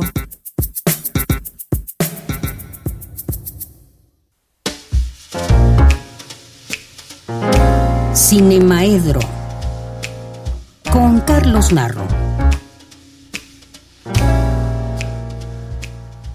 Dos de la tarde con 27 minutos. Y bueno, pues entonces ahora nos vamos a ir a escuchar a Carlos Narro aquí en esta sección de Cinemaedro. Hola, querido Carlos. Buenas tardes, bienvenido. Un gusto saludarte. Bueno, ahí. Carlos. Carlos, ¿estás ahí? Aquí estamos ya para escuchar a ver qué nos va a platicar hoy Carlos Narro sobre cine. Siempre tiene ahí alguna aproximación, una reflexión previa y después estas interesantes y valiosas recomendaciones cinematográficas. Y bueno, pues vamos a... Hoy hemos tenido un poco ahí de, de conflicto. De repente esta cuestión de las de los enlaces telefónicos. Esperemos que ustedes nos entiendan bueno, a veces pues nos encontramos con estas vicisitudes, pero bueno, siempre logramos ahí eh, resolverlas, a veces de manera pues efectiva, a veces no, pero bueno, es, esto es la cuestión de la radio en vivo que suele darse y que nos enriquece también porque nos permite aprender de cómo resolver situaciones así como ahorita que pues ya no pudimos llevar la entrevista con Diego Salazar, pero vamos a poder escuchar a Carlos Narro ahorita a ver si ya logramos contactarlo y bueno, pues mientras tanto, ahí decir que ya estamos a dos días de que terminen las vacaciones en la UNAM. Ya la siguiente semana se retoman las actividades. Esperamos que hayan disfrutado estas vacaciones, que hayan ido todas estas propuestas eh, que desde aquí les compartíamos a estas actividades. Ya tenemos en la línea a Carlos. Hola, Carlos. Buenas Hola, tardes. ¿cómo estás? Muy bien, aquí Yo te pues. Oía y te oía que me llamaba. y no me respondías. Pero por la radio, por el teléfono no. Estábamos un poco, este, no estamos, ahora sí que en la misma sintonía, pero ya lo estamos, Carlos. Tuve que llamar. Ah, qué bueno, mira, lo que decíamos. ¿no? Se, se- buscamos la forma de resolver como eh, este, eh, en este momento contigo. Cuéntanos, Carlos, ¿cómo estás? ¿Qué nos traes el ¿Qué día te de hoy? cuento? Pues muy bien. Ya en los últimos días de nuestras vacaciones, ¿qué te voy a decir? Este, si estaba preocupado, el doctor Antón, Gil Antón, me dejó todavía más. Sí, ¿verdad? ¿sí? Entonces ahora estoy más preocupado. Sí, sí, sí. ¿no? Aventarse una reforma sin haber corrido el piloto puede ser un desastre. De por sí lo que yo oía ya me, me hacía pensar que el desastre venía. Y si de por sí, según la OCDE, estamos en los últimos lugares de matemática, aunque también tenemos estudiantes brillantísimos que van y ganan las Olimpiadas de Matemática. Claro. Bueno, pues ahí vamos, ahí vamos. ¿no? Sí, sí, Hace sí. unos días un muchacho de, de Aguascalientes, casi niño, ganó en su categoría esas Olimpiadas este, matemáticas en Japón. Pues bueno, yo creo que al final encontraremos cómo este, sobrellevar el desastre, porque finalmente siempre vamos sobrellevando desastres en este país. Quién sabe cuándo decidamos ya dedicarnos a, a que todo salga mejor y no a estar viviendo en las carreras y en los últimos momentos y en las angustias. En fin. Oye, pero mira, la semana pasada, el día 11 de julio, hace ocho días, falleció Milan Kundera. Sí, claro. pero Caray. como el programa era grabado pues ya no ya no hice mi intervención que era sobre Milán Kundera y esta semana decidí no quedarme con las ganas no porque a veces pasa. Qué a veces pasa que se queda uno y, y ya no dice lo que tenía uno que decir. Y Milán Kundera es un personaje verdaderamente apasionante impresionante espectacular. Quizá la figura más importante de la primavera de Praga. ¿Por qué me atrevo a decir esto? ¿Por qué un, poli, por qué un escritor y no un político? Yo creo que poca gente se acuerda del nombre de el presidente que encabezaba este, la República Socialista de Checoslovaquia en ese momento. A ver, ¿cómo se llamaba Dubček? ¿Cuál era su nombre de pila? Ya ves, nadie se acuerda, se llamaba Alexander, pero eso es poco importante porque si en el año 68 se le mencionaba mucho, pues este ahora ya nadie se acuerda de él. En todos los campos, el movimiento de la primavera de Praga fue un movimiento verdaderamente revolucionario, ¿no? Porque fue un movimiento que movilizó a la sociedad en su en su conjunto. que era la cara visible porque era el presidente, digamos, y él hablaba de que se trataba de construir el socialismo con rostro humano. ¿no? Esa era la definición para él de lo que estaban haciendo. Sin embargo, esto era muy complejo, había muchísimas cosas que se estaban moviendo. Había un gran movimiento cultural, había un gran movimiento artístico. Los jóvenes estaban este hartos de las tonadas folclóricas y todas estas este o las roas al partido, todas estas cosas que pasan en ese tipo de, de, este, de sociedades totalitarias y desafiando al régimen estaban en un movimiento con rock and roll, ¿no? El rock and roll, hay que recordar que para ese momento en todo el planeta el rock and roll era un sinónimo de cambio, de transformación, de movimiento juvenil. Y así pasaba también en, este, en Praga, así pasaba también en Checoslovaquia. Y había un movimiento de cine que llevaba ya algunos años, le llamaban la nueva ola, este, como en muchos otros países se le llamó nueva ola también a este al resurgimiento o transformación del cine. Y había cineastas muy poderosos en este en este movimiento. Recuerdo muy bien a Vera Chitilova, que su película Las Margaritas tuvimos la suerte de ver en México, o Gilly Menzel, el director de Los trenes rigurosamente vigilados. Y eh, de todo esto que, que pasó y que fue aplastado por los tanques soviéticos del Pacto de Varsovia, todo este movimiento terminó ahogado este en sangre y en llamas. ¿Por qué digo en llamas? Porque unos meses después, todavía con los tanques soviéticos en Praga, un estudiante de 20 años vio una de las imágenes más icónicas de la década de los 60, una imagen que recorrió el mundo.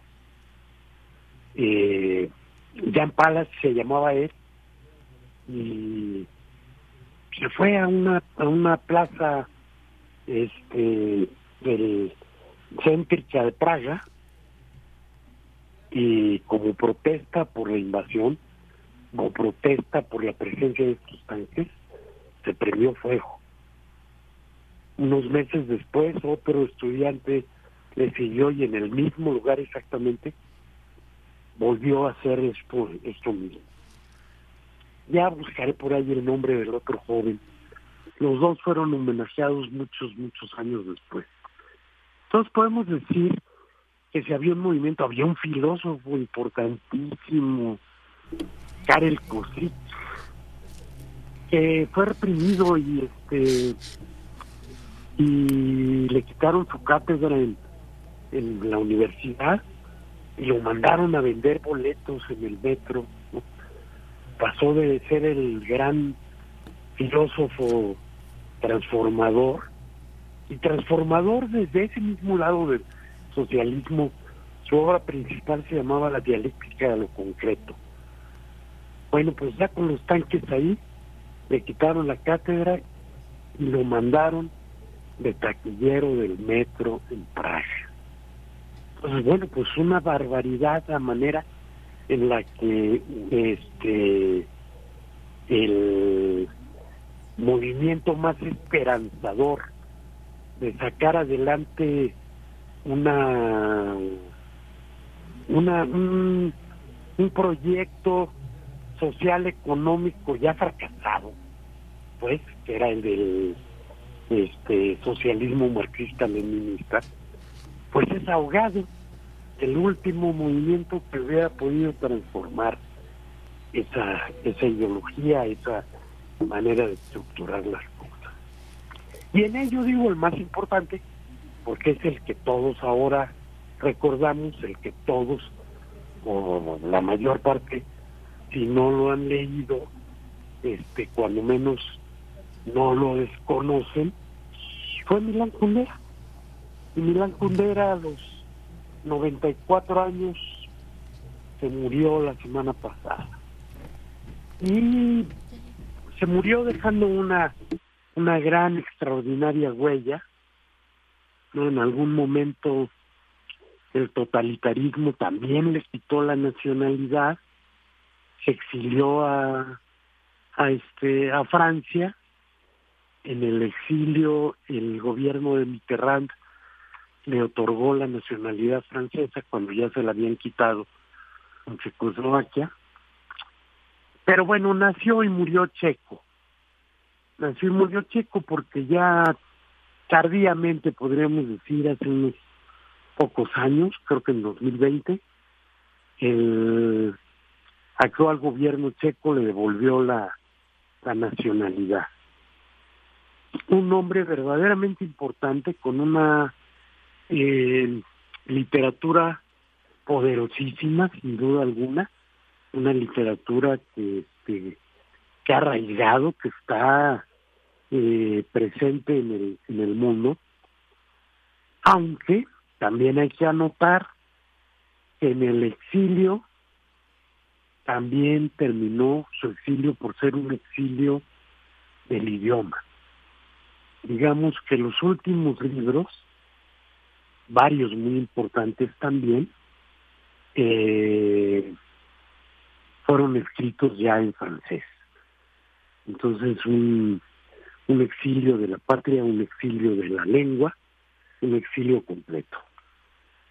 La novela más recordada de él en el mundo es sin duda eh, la insoportable levedad del ser.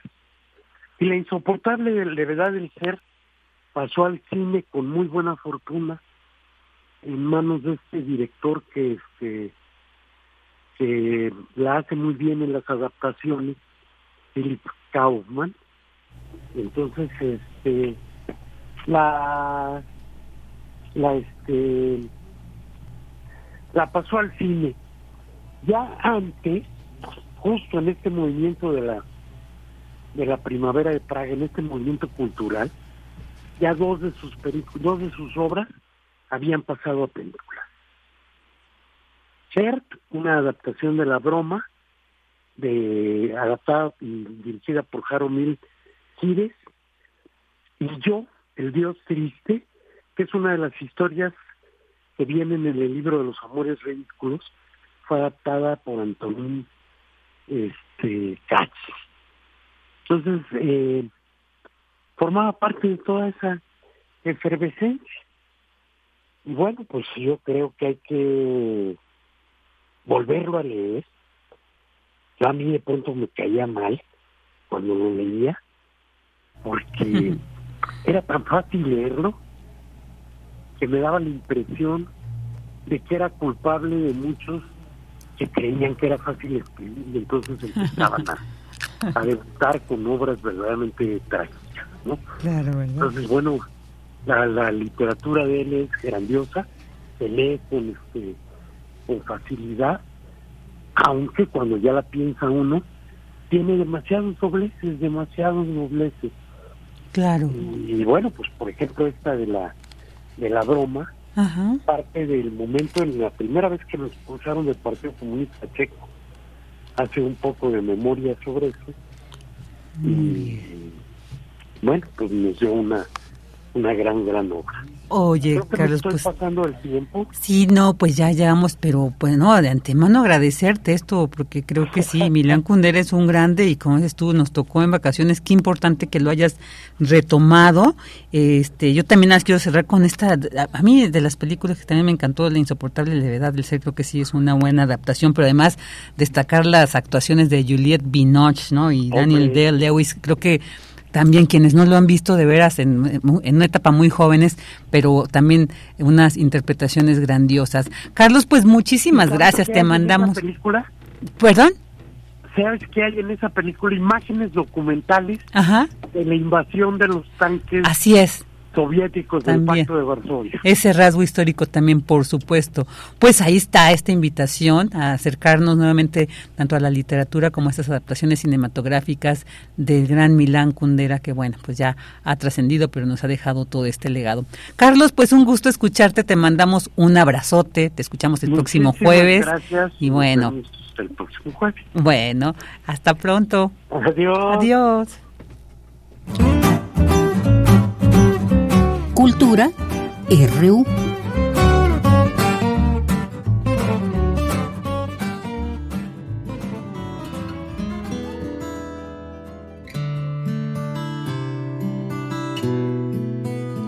Hay personas en la vida que pasan sin pena o gloria, los mares de la memoria, las cifras de la rutina. Y hay personas en la vida que no cambiarán tu historia, que te endulzan y te elogian con trampas de la sonrisa. Pero hay otras que te imponen la razón. Y bueno, pues así de esta manera con esta manera tan maravillosa. Entramos a la sección de cultura con Tamara Quiroz. Hola, Tam. Vicky, querida, siempre es un gusto saludarte, compartir esta cabina contigo y por supuesto también con las y los que nos acompañan a través de las frecuencias de radio UNAM. Estamos escuchando personas en la vida. Hay personas en la vida que, que nos cambian, ¿no? Que nos transforman, que también nos comparten, con las que crecemos, de las que aprendemos. Eh, esas personas con las que nos damos cuenta que pues solos no somos nada. Así que te cuento, Vicky, y también a la auditorio que, eh, pues, le, eh, entrando un poco en contexto, el próximo fin de semana, el Rule eh, va a cumplir seis aniversarios, Comunidad de Saberes, este es, el, el, espacio de esta comunidad, y con ese pretexto tenemos a dos grandes invitados en esta cabina que formarán parte de la programación de este sexto aniversario. En la cabina, y les damos la bienvenida a esta cabina a Mauricio Figueiral, él es músico, graduado de la especialidad de Dirección de Radio, Cine y Televisión en el Instituto Superior de Arte y cuya trayectoria musical está indisolublemente ligada a la trova y también a la música fusión. Mauricio, te acabamos de escuchar en la entrada de, de este, de esta sección. Bienvenido. Muchas gracias, estoy feliz. Estoy feliz de estar aquí. Muchísimas gracias. Así es, y también nos acompaña Alexandro Guerrero. Él es artista escénico y músico independiente con más de 15 años de trayectoria eh, y desde el 2000 10 canta y produce el homenaje sonoro al poeta Carlos Monte, Montemayor y además Alexandro pues es amigo de, de, este espacio radiofónico sin duda. Uy, qué bonito.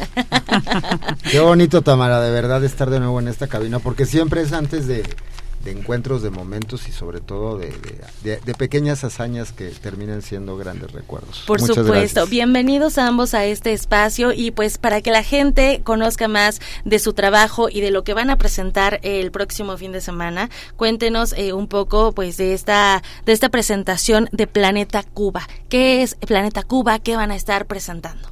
Bueno, eh, es un nombre digamos conceptual que le buscamos a este esta oportunidad de un cubanito eh, presentándose en el propio centro de la hermosa Ciudad de México. Fíjense que yo conozco, he tenido gracias a mis canciones la hermosa oportunidad de conocer varias ciudades de Latinoamérica, unas cuantas. Y esta, hasta el momento, me parece la más impresionante. Y no lo digo porque esté aquí, llevo días. Desde que llegué, se lo estoy diciendo aquí a mi querido hermano Alexander Guerrero, eh, la ciudad me tiene impresionado desde el punto de vista cultural, desde el punto de vista arquitectónico. Es una ciudad con mucho silencio. Yo siento mucho silencio en la ciudad, me, me impresiona. Le he dicho varias veces, haz silencio, escucha. y pues queremos aprovechar. que lo pienses. A mí también. cada que pero lo, hay, dices- pero cada vez que lo digo hay silencio, no lo hay. Así es. Yo O sea, ya- ya conozco ciudades con mucho ruido, sí, sí, sí.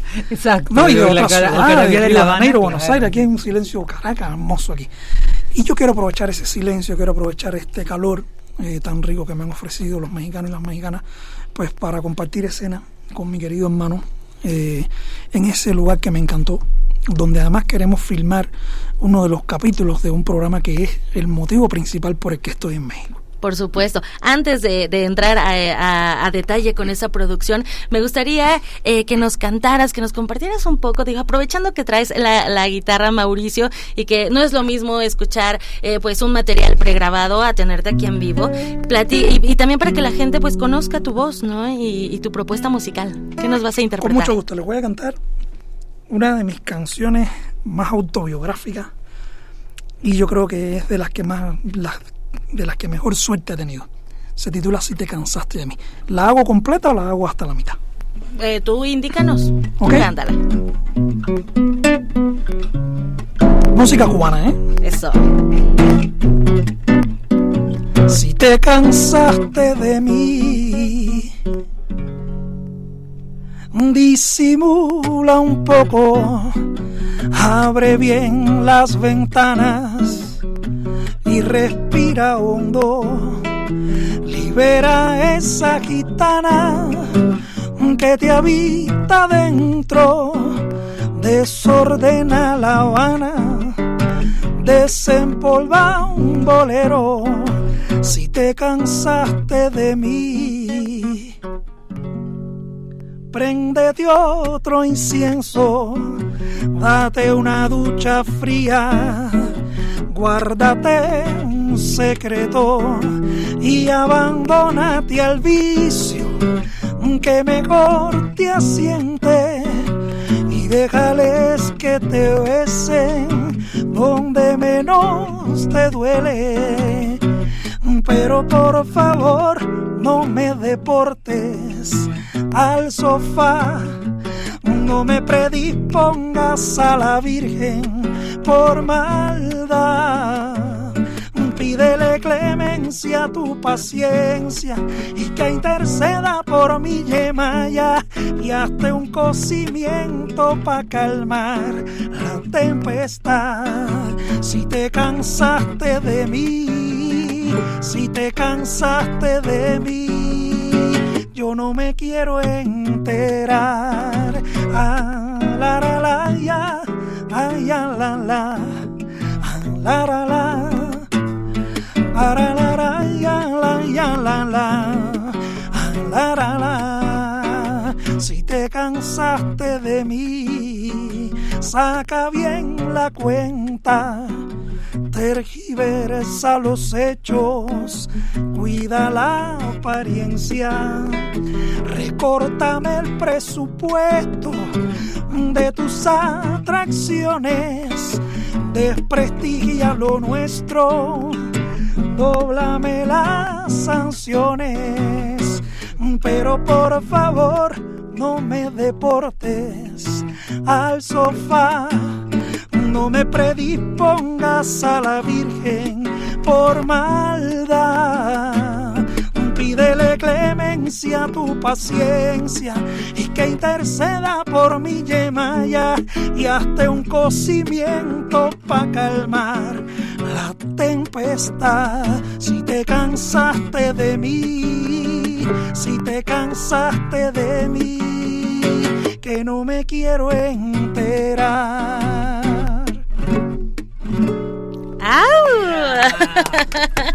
Mauricio Figueral, qué Gracias. voz, oye, qué gozadera, qué probadita tan más deliciosa nos acabas de regalar para nosotros que estamos aquí en cabina y por supuesto las y los que nos están acompañando a través de las frecuencias de radio UNAM. Mencionabas esta, mm, eh, pues esta producción televisiva a través de Telesur, sesiones vagabundas y Alexandro es tu acompañante también en esta aventura. Platíquenos qué son las sesiones vagabundas, qué temas se abordarán, quiénes son los invitados, cómo surge la idea de esta producción? Bueno, primero que Alexander no es mi acompañante, es mi ángel de la guardia mexicano. Su diablo guardián. Dentro de, dentro de, Más vale. dentro de mi altar de los santos cubanos y los santos eh, latinoamericanos, pues lo voy a poner a él, a pesar de que no es tan santo.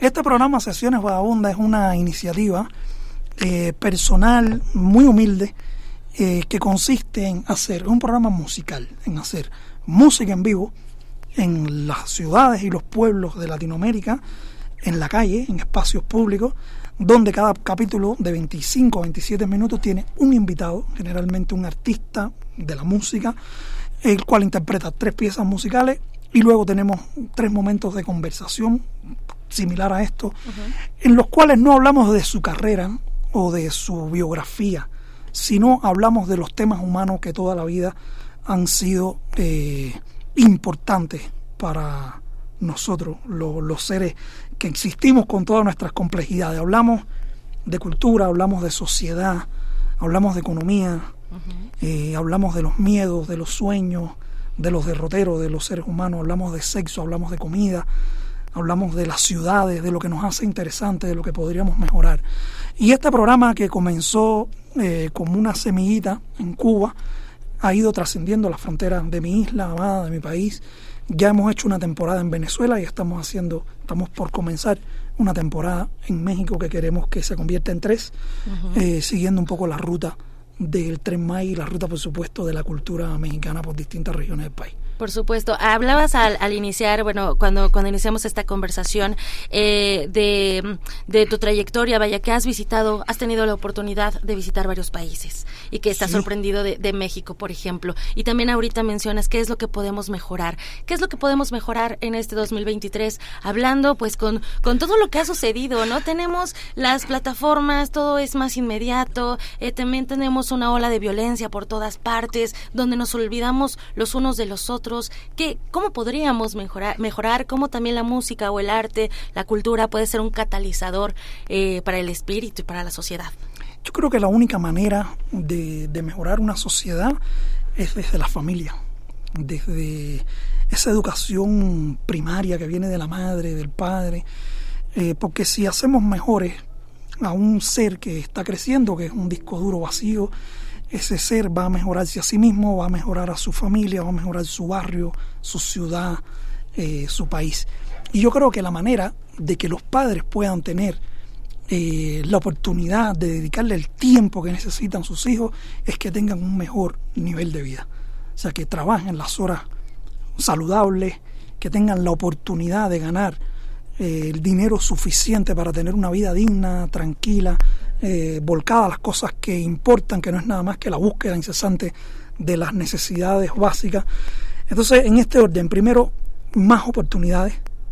eh, y esas oportunidades no, no tienen nada que ver con los gobiernos, tiene que ver con un humano darle la oportunidad al otro, a su vecino, a su conocido, incluso a su desconocido, incluso a su enemigo, darle la oportunidad de hacer algo contigo. Y después, desde la educación. Por supuesto. Sin educación no hay nada. Y yo creo que México es un país muy educado. Esperemos, bueno, yo lo siento así, que sí. yo lo siento así, lo siento así. Y Parte de la labor que hacen ustedes. Sí, Parte la- la- la de difusión también, la claro. Es que es tan bonito estar en la UNAM. y tú que nos puedes compartir, Alexandro, también sobre pues este tema, ¿no? Y también hablando de esta producción, pues eh, cómo ha sido para ti trabajar eh, estas sesiones vagabundas. Es un, es un sueño, es un sueñote. Estar aquí, por ejemplo, es parte de ese sueño. No sé en qué momento de la madrugada estamos, pero hace varios meses, en septiembre, casi un año, eh, viajamos a La Habana, yo iba ahí con distintos objetivos, prepararme para un festival que fui este año a hacer un, un- fui seleccionado como a representar a México en el Festival de Monólogo Latinoamericano y el año pasado fui a hacer un concierto que me invitaron gente de Mayari y fui a buscar al maestro. Fui a buscarlo a un lugar ahí de Cayo Obispo porque lo quería ver tocar porque había visto su programa. Y ese día justo hubo un movimiento de fecha, no lo pude ver, me quedé con la idea y resulta que lo conozco, que me lo presenta el maestro Miguel Cañellas, a quien le mandamos un abrazo, que le acaba de mandar el link allá a Cienfuegos, y me dice, bueno, sesiones vagabundas, le digo, sesiones vagabundas, sesiones vagabundas va para México, pero me canso, ahora sí que me canso ganso, perdón por la frase, pero pues la verdad que aquí estamos y vamos a estar en un montón de espacios icónicos, hermosos de la ciudad. Y tenemos invitados de lujo, o sea, tenemos a Ter Estrada, tenemos a Horacio Franco, les doy una probadita de Ándele, bueno, ya Jaime Hades también, sí, sí, sí. Muy bien, pues ya, ya es hora de, despedirnos casi, no nos vamos a ir sin escuchar nuevamente tu voz, Mauricio, y como siempre, pues agradeciéndoles que, que se acerquen a este espacio radiofónico, Alexandro, Alexandro Guerrero, muchísimas gracias. Gracias, Tamara, por venir. de verdad, muchas gracias. Y también Mauricio Figueiral, nos vamos a despedir contigo con un poco de música que nos vas a interpretar. Bueno, lo que quise hacer, una canción que escribí para su Majestad Omar Portuondo, esa cantante cubana hermosa. La escribí para que la cantara ella. Ella de momento no la ha grabado, así que la voy cantando yo. Excelente. Solo, Lo que quise hacer. Gracias. La rúbrica comercial. Nos vemos el 29 de julio a las 4 de la tarde y 16 horas en el Rule debajo de la Torre Latinoamericana. Ahí nos vemos. Soy una isla que presume sobre el mar de su perfume y el salitre de mi voz. Soy una loca en reposo, la lujuria sin esposo, los acordes de un adiós. Viví, me armé de luz y fe. Y afronté con un bolero todo lo que quise ser soy mi andén hacia lo eterno, la mirada sin inviernos de una vida hecha canción. Soy feliz como venganza, soy cubano en la confianza de adorarme como soy. Viví, me armé de luz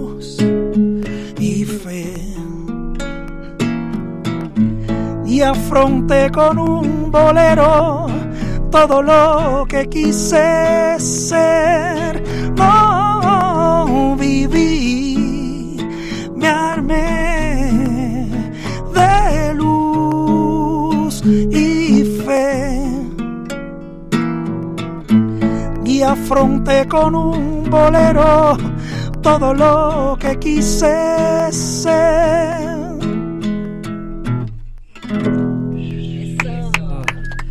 Muchas gracias. De esta manera despedimos esta transmisión de este jueves de Prisma RU. Les agradecemos. Gracias, Tam. Gracias, Ale. Gracias, Mauricio. Y bueno, pues hasta pronto. Hasta mañana. Buenas tardes. Radio UNAM presentó Prisma RU. Una mirada universitaria sobre los acontecimientos actuales. Prisma RU. Relatamos al mundo.